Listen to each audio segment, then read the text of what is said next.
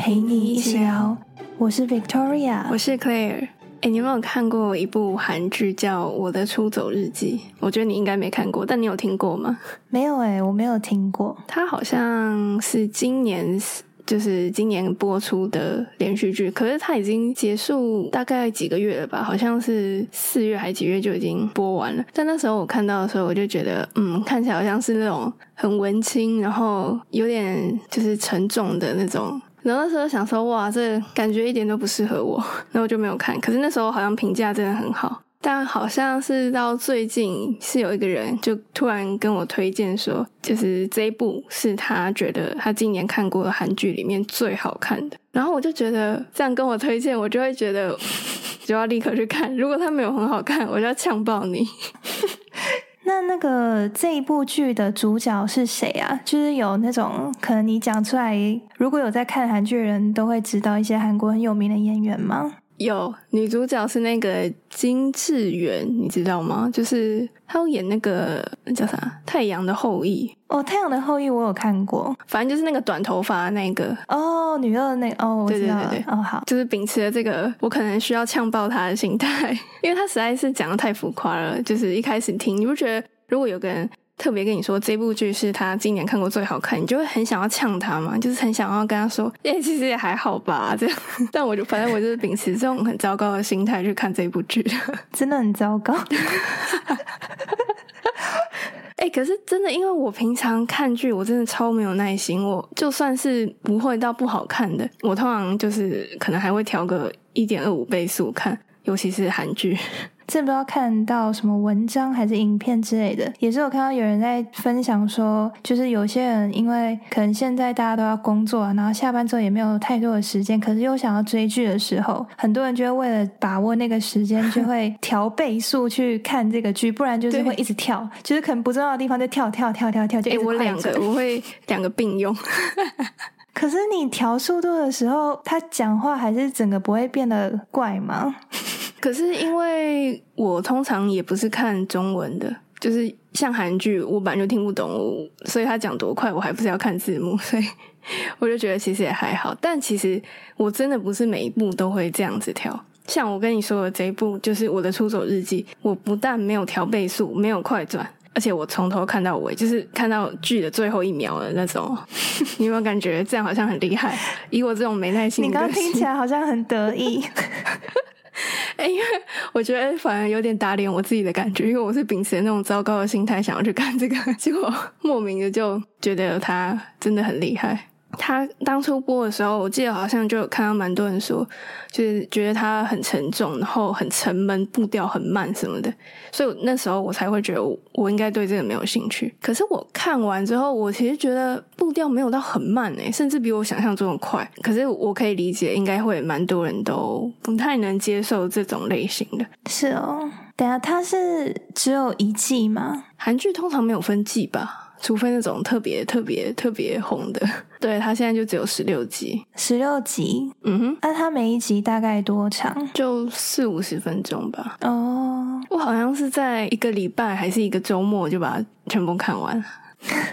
那所以他是在讲什么的？他主题其实算是那种比较疗愈，然后很吸引我的点是，他每一个角色都很可爱、很真实，就是不会有那种你看了会很气的那种角色。每个人都很像你周围会有的那种人，就是会非常有共鸣，感觉好像真的就是在讲你的故事，或者是你朋友的故事。所以就是很写实。对，故事大概就是在讲。连家就是有有一个韩国的家庭，他们姓连，然后在讲他们家三姐弟的故事。就是一开始他们都是每天很疲累啊，然后对生活充满抱怨。然后就是他们这期间遇到什么样的人，然后跟什么样的事情，然后怎么获得就是解放，就是解放自己，然后逐渐找到自己想要的生活。然后他这个剧名《我的出走日记》，好像也有人翻《我的解放日记》，他不是离家出走。他是就是有点是解放自己，让自己的心灵之类的可以自由的感觉。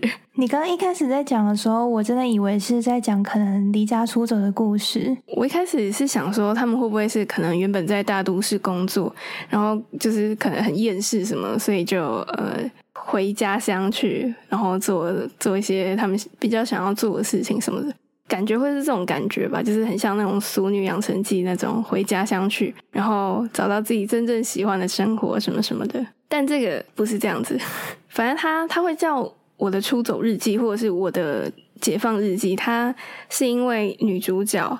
就是金智媛的那个角色，嗯，他在他们公司成立的一个算是社团嘛，就是好像是翻同好会，但应该跟社团差不多。就是他们那间公司是要求每一个职员都一定要加入公司的一个同好会，如果你没有加入的话，还有那个什么幸福专员会来找你约谈。听起来好像被约谈没什么不好的，可是很烦幸福专员呢？没有，他叫幸福专员，但是他就是一直要你加入一个社团。可是如果没有有兴趣的社团，然后或者是你家住很远，没有时间跟这些人聚餐。没有时间跟他们去搞一些社团活动什么的话，你不参加不行诶就是你会一直被约谈，然后他会一直问你说啊你是有什么状况什么的。我就我一开始看到“幸福专员”这个词，我想说哇天啊也太假了吧！可是听起来感觉好像他是有点像有的工作场所会有类似职能治疗师或者是心理医师的那种存在，他感觉有点像是那种存在，就是希望你可以不要，就是可能都只在工作当中。就是希望你也可以保有休闲娱乐，只是你这样说听起来确实，如果你自己个人有一些状况，可能不适合去参加，可是又一直被一个人一直不断的、一直不断的推说，哎，你应该要去参加，这样对你比较好。确实，好像真的就是会有点烦。我觉得是超烦，因为他真的，反正他好像光前面一两集他就被约谈了三四次吧，然后后来他就。他就受不了了，因为其他他们公司还有大概两个人也是跟他一样的状况，就是他完全没有兴趣参加这种社团活动，然后又一直被约谈，所以他们三个就觉得很烦，然后就突然想说：“哎，我们直接来创一个社团不就好了吗？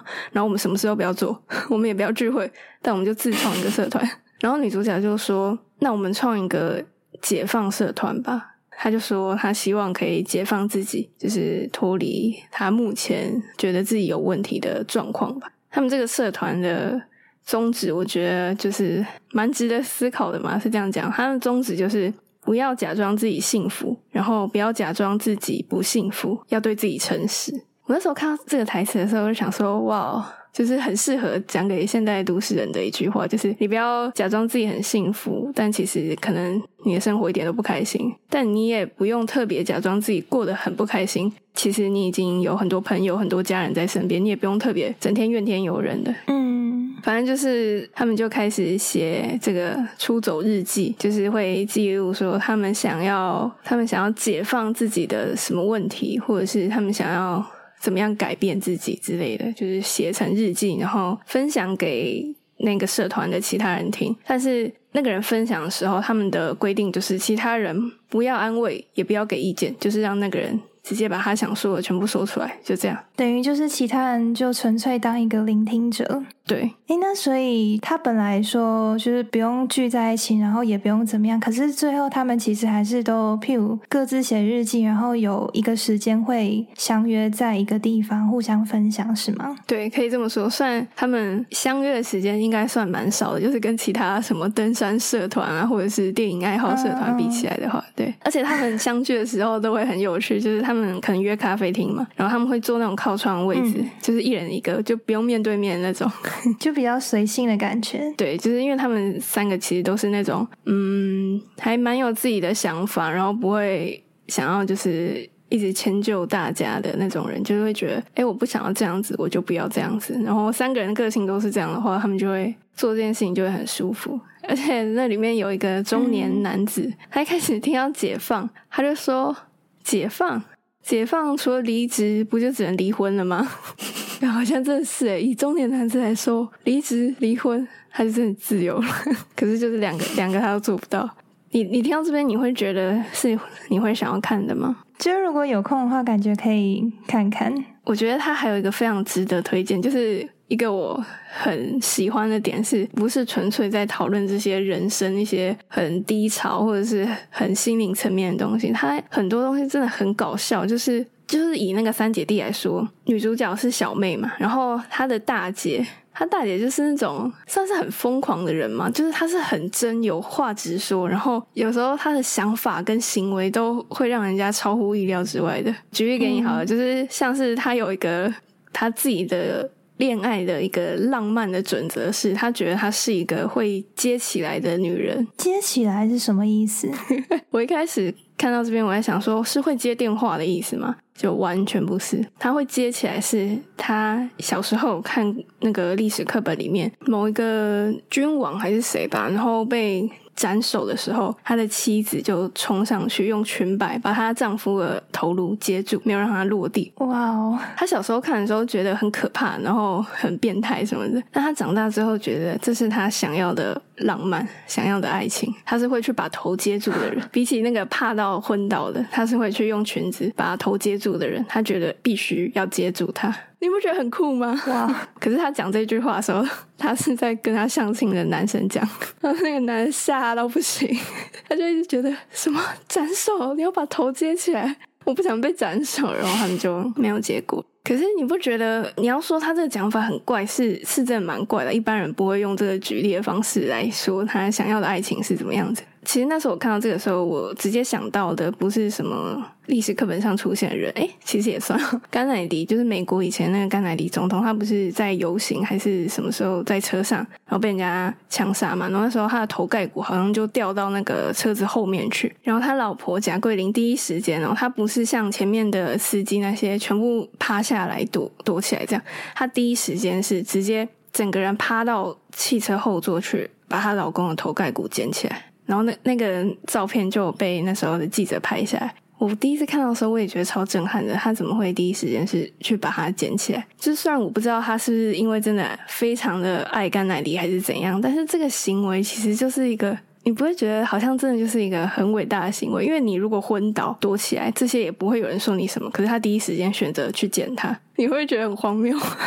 不会啊，就是不会觉得很荒谬。可是就像你说的，你可以感受到他应该就是一个用情至深的人。反正我那时候看到他那个大姐这样讲的时候，我就觉得他。还是看到甘乃迪那个 事件吗？还是什么？反正这个大姐就算是我里面还蛮喜欢的一个角色，就是她常常讲话会很跳痛，然后你没有办法预期她会讲什么，而且个性就很可爱，就很像你周围那种讲话很直接，然后对爱情都很有很有自己的一套看法，然后很大啦啦这样子。然后他二哥就是第二个中间的那个男生，嗯，他应该算是里。这部剧里面最搞笑的一个角色，他话超多，然后常常在到处抱怨他的生活啊，就是抱怨他女朋友说他很怂，所以跟他分手啊。然后他也会抱怨说，就是他们家离很远，他每天都要搭就是很久的车，然后没有办法在首尔跟女朋友约会，没有自己一台车可以在车上跟女朋友做一些事情什么的。他还一直跟他爸说：“爸，你知道吗？”恋爱都是发生在车上的，我没有车，我要怎么谈恋爱？但他爸就很反对他买车，然后他他们吵他们吵架就很好笑，就是。他哥的个性也是很鲜明，就是我真的觉得很像我周围的人，就是我都可以立刻联想到，干这个就跟某个人很像啊，就是话超多，然后会一直讲一些有的没有的抱怨。但是他的抱怨不是会让你听了就是觉得很烦，你到底够了没？是会让你觉得会觉得很好笑，对不对？对，他的叙述方式什么的，像像我刚刚讲，他说什么恋爱都发生在车里，我没有车，我要怎么谈恋爱？这种他会讲的很好笑。而且他这个二哥有一个很算是优点嘛，就是他非常诚实面对自己。就是虽然他女朋友跟他分手，然后嫌他很老土什么的，他很生气，但是他其实很清楚他自己真的没有什么好的条件值得他女朋友就是特别为了他。嗯，可能牺牲很多时间，就是不管是跟他见面、通勤，或者跟他吵架什么，他自己也觉得自己不够好，所以他就更生气，他就会更觉得我怎么这么废。可 是我觉得其实这样蛮好的，就是我那时候看觉得他虽然一直抱怨，可是他知道自己的问题在哪里，然后他也没有想说就是真的怨天尤人，就是觉得啊都是别人的错，他就真的觉得哦，对我就是烂，这就是我的错。而且他他里面他二哥有一个同事，就是也是话很多的，然后每天都要跟他抱怨他生活一些事情什么的。然后他这个二哥还就会跟他家人或者是跟其他同事抱怨说：“我每天坐在那个话很多的同事旁边，我真的快疯了。” 然后开始抱怨一长串。然后他讲完之后，他又会说：“我是不是也话很多？我是不是被他传染了？” 我以为是他旁边的人会跟他讲说：“你没有发现你也是一样吗？” 没有，他他们就会有一个眼神，就是觉得嗯嗯嗯好。然后呢，那个二哥就自己会说：“ 你是不是觉得我话很多？我是也被传染了。”哦，还有一个算是我印象最深刻的片段吧，我好像也不算，但反正是我自己很喜欢的片段是，就是嗯，这部剧里面跟女主角后来就是配对成一对的那个男的。他本来是在那个女主角那比较乡下的那个家，算是当一个长工吗？就是帮他爸的工厂做事情的一个很沉默的男生，就是他很神秘，然后也都不讲话，大家都不知道他叫什么名字，知道他姓具，然后不知道他以前做什么事情。但反正这个男的，他其实以前在首尔，他是那种蛮吃得开的那种黑道老大吧，算是这样。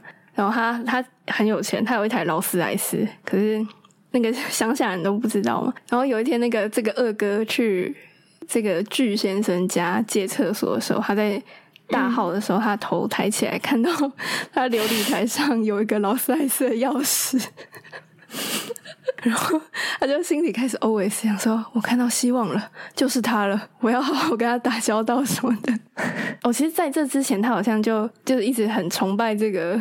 巨先生就一直觉得他很厉害，是因为那个巨先生有一次好像是为了帮女主角捡帽子吧，然后他就是横空就是跳过一个大水沟，就是跳远，然后就跳过去，然后那个水沟好像超宽的。反正从那时候开始，那个二哥就是觉得，哦，这个人一定不简单，他一定超厉害的，我要死死的扒住他。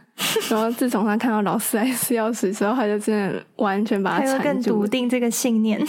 对，而且他中间有一段超好笑，他就拿着那个钥匙去质问那个巨先生，说，他就跪在他面前说：“你告诉我，这是真的，你是真的有一台劳斯莱斯，不是只有钥匙，你告诉我。”然后那个巨先生要讲话的时候，他还说：“你不要。”你先不要说，你先不要打破我的幻想。反正这这当然超好笑，而且我本来也以为，就是因为那时候还没有说出，就是这个男的其实是一个黑道老大，很有钱什么的。我以为他真的就是可能捡到钥匙什么的，然后他真的就把把这个二哥带去首尔的停车场，然后就真的有一台劳斯莱斯。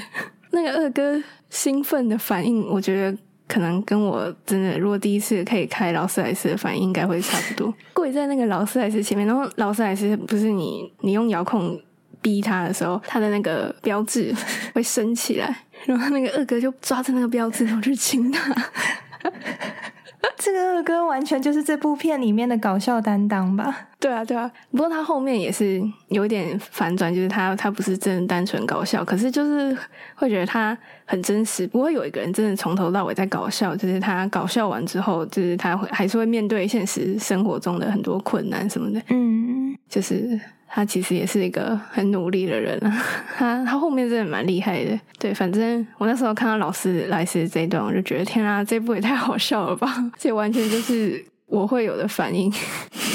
而且他还有一个片段是，这个二哥把劳斯莱斯开出去，就是到处炫耀嘛。结果呢，有一天早上起来，他发现劳斯莱斯被狠狠的刮了一道非常长的刮痕，然后他心里就想完蛋了。结果他的朋友就跟他说。你你这个你真的要跟人家坦白，这个劳斯莱斯太贵了。你你跟人家坦白，搞不好他有保险。然后 他就终于好不容易鼓起勇气去跟那个巨先生说，就带他去车子旁边嘛，给他看。然后那个巨先生看了一下之后，他就突然 就是准备要冲，然后那个二哥就也吓到开始往前跑，然后两个人在那边追逐，跑超级远。就他有一整段戏都在演他们这个追逐的戏，然后觉得好笑，很荒谬，然后。就是也很真实，我完全没有预料到会是这种追逐戏。那最后怎么样？最后是二哥居然完全没有落后，他就一路跑到那个捷运站，然后搭上捷运，然后没有被追到。我本来以为他会跪下来跟他道歉之类的。对我一开始也以为是这样，结果他就突然拔腿开始狂奔，就很好笑，很符合他的角色设定。其实 就是虽然话很多，但其实很孬。那那个人也很好，他最后还是没有去找他算账哦。这我就不知道，是没有演出来了，应该是没有了。毕竟他也是女主角的哥哥嘛。我觉得这一部应该最主要的重点应该会是女主角跟那个具先生，嗯，他们的爱情发展是蛮奇特，跟以前的那种韩剧那种浪漫的感觉是完全不一样。她一开始其实只是女主角，她女主角她其实是一个表面看起来很内向，然后很沉默的一个人，但她其实心里超多想法，而且其实是她一点都不随和，看起来很随和，但她其实就像她前面。完全不愿意参加社团活动，他就是不会想要迎合别人，而且他有时候会做出一些很冲动的行为，别人都会被他吓到。他二哥就说他这个妹妹不能惹，因为他常会做出非常可怕的事情。因为这女主角她一开始就是好像一些旁白什么，她就一直说自己是一个，她就一直说自己是很孤单的人嘛，还是什么，她就。他就有说什么，呃，他现在在演一个被爱的女人，被爱着，然后被珍惜，然后被无条件喜欢的之类的这种女人。可是他其实，其实他的独白都会一直说，可是我其实非常平凡，平凡到就是我不知道会遇到什么样的人，然后也不知道是不是真的会有那个人出现，他懂得欣赏我什么什么什么的。就是他前面都是这种，就是感觉一直很隐藏内心，然后过得很不快乐、很孤单的样子。后来他有一天，他就看到这个，他可能是看他就是平常都没在干嘛，就是每天只会喝酒，然后也不讲话。他就想说，他就跟这个巨先生说：“你崇拜我吧，不要喜欢我，你崇拜我 是什么意思？”简单来说，比较像是他觉得崇拜这个心理。比喜欢还要更毫无理由的感觉，就是不管怎样，他就是崇拜你。就是比起喜欢，他可能还要有很多各种东西结合起来才会是喜欢。然后他就只要求巨先生崇拜他，然后填满他的心这样子。然后呢，他也他也跟巨先生说，如果你需要的话，我也可以崇拜你。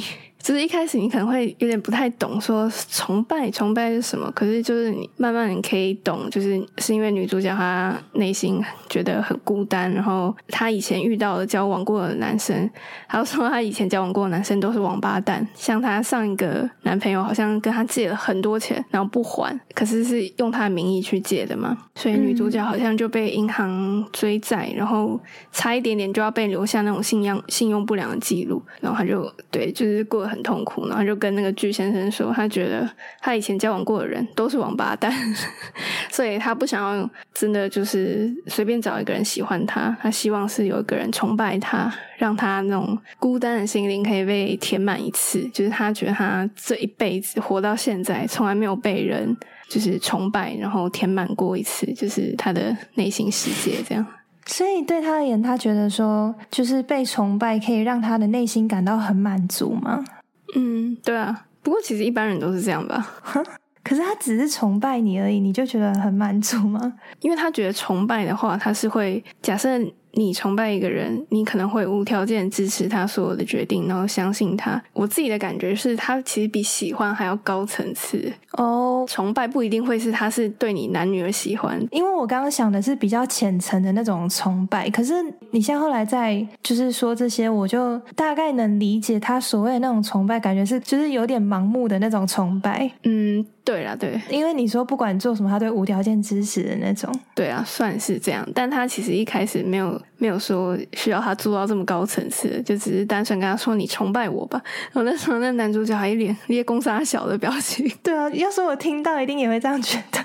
对，然后他回到自己家的时候，他还用手机查崇拜是什么意思。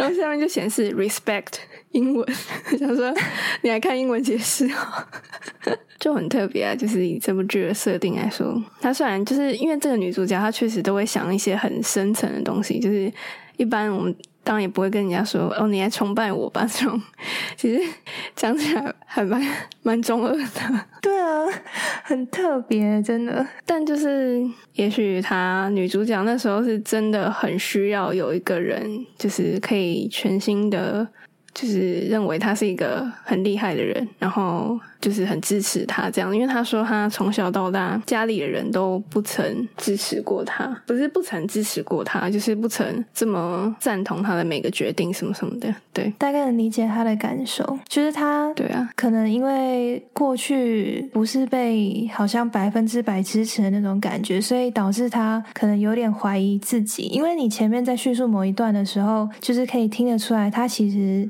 他其实对自己不是到很有自信，就是听起来好像像甚至有一点自卑感，所以他可能也是因为这样，他很希望真的可以有那一个毫无条件、百分之百支持他的一个人的这样的存在。嗯，对。而且其实这部剧里面，你会感觉其实每一个人都是自卑的，就是他们三姐弟。尤其是那个二哥，他会一直强调说：“如果我是出生在首尔，我如果我是首尔人，我就不会这样了。”就他一直觉得他住在这边，他就有一种天生的感觉自己就是低等，或者是比较弱势的感觉。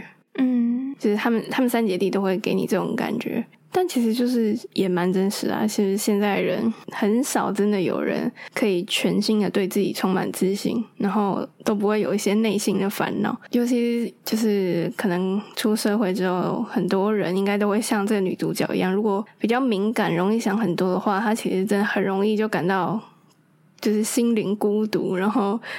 就是觉得像女主角，她好像就有一句话，就是说什么，她觉得她清醒的每一个瞬间都是在劳动，嗯，就是你会感觉她好像真的活得很累，然后就是看不到什么快乐，就是她常，嗯，在她就是。嗯，遇到那个男主角，然后真的开始跟他比较多交流，享受到被崇拜的感觉之前，他的生活，他觉得他的生活一点都快乐不起来。他虽然会在公司跟同事陪笑什么的，但是他可能会觉得他一整天没有一瞬间是快乐的。啊，怎么听起来很忧郁啊？就是不是到很悲伤，是他没有就是真正的快乐。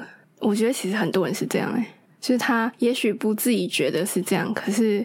他真的，一整天下来，他有真的真心发自内心的快乐过吗？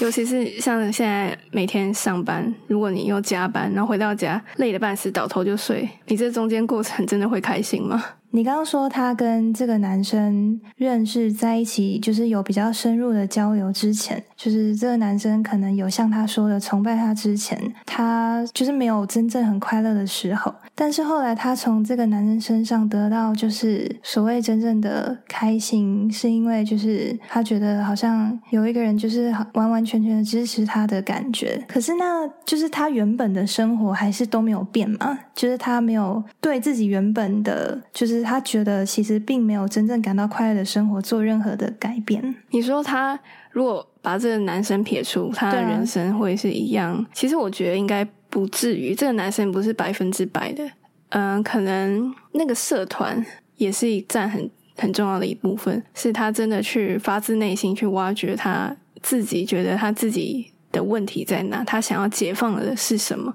就是感觉好像你把，就他会说他觉得解放这件事情其实就是找出自己的问题，就算你没有真的完全改善，就是完全解放自己，但你找出了问题之后，就是第一步，就是你。你的人生多少都是还是会有点改变的，所以其实不是全然因为那个男生的，因为他们其实就算演到最后，他们几乎就像男女朋友，但他们其实也没有真的非常明确的说，哦，你就是女朋友、男朋友这样子，就是他们就是感觉像是很自在的一起生活，然后。疗愈对方吧，因为那个男的其实他也是因为一些状况，所以他才隐姓埋名到乡下去生活。他其实也有一点就是酒精中毒的问题，然后他在乡下也是过得很浑浑噩噩，每天就是一直喝酒，一直喝酒，然后不跟别人讲话这样子。所以其实是一个双方疗愈的过程。然后最后他们都到首尔生活，中间有一段时间他们失去联络嘛，但后来再重新建立起联络，然后再重新。当朋友或者是当情人，什么都可以。嗯，可以感觉出两个人都已经不一样了，不是一开始那个两个都是很孤单、很防备心很重的两个人，就是到结局的时候，他们是真的有解放的感觉。反正这一部剧其实就是你有认真看，然后去欣赏他每一句台词的话，真的会觉得他还蛮厉害的。就是他很多会让你就。突然有种醒悟的感觉的台词，像是可能我刚我刚刚讲的，就是说不要假装幸福，也不要假装不幸，然后从自己的生活中解放什么的，或者是他后面女主角有跟男主角说，就是每天至少收集五分钟的快乐，慢慢累积起来，就是有点生活希望之类的。他会用一些小地方，然后让人觉得很有感，然后慢慢也跟着男女主角一起被疗愈的感觉。我觉得这样蛮好的，就是很舒服。然后他拍的那些乡下风景也都超漂亮。你刚刚前面说每天收集一点快乐，就是让我想到，我曾经也是有看到人家在分享说，如果你每一天都可以从你的生活当中找出。一点小确幸的地方，例如可能你今天就是遇到的红灯比较少，或者是你今天刚好你要过马路的时候，每一次要过都是绿灯，就是这种好像你看似很微不足道的事情，但是如果你能把就是这些很小很小的幸运，就是都把它可能当做你幸福的来源，然后这样累积起来，会觉得说好像其实自己没有想象中的就是那么的不快乐，或者是其实你嗯是一个。就是很幸运的人，就是知足常乐的感觉。对，其实也有点像是他们那个说的，不要假装不幸福。对对对对，我觉得现在人其实很多常常都会有一种，好像想要把自己讲的很不幸，然后一直在抱怨自己，然后一直要假设自己很不幸，但其实也许。他根本就超快乐的，就是他明明可能有很多很爱他的朋友、家人什么的，但他可能还是要整天说啊，我的工作多不好，多不好什么的。但其实他可能其实也做的蛮开心什么的，对啊，就是不要假装自己过得幸福，然后也不要假装自己过得不幸福的话，可能真的会比较幸福。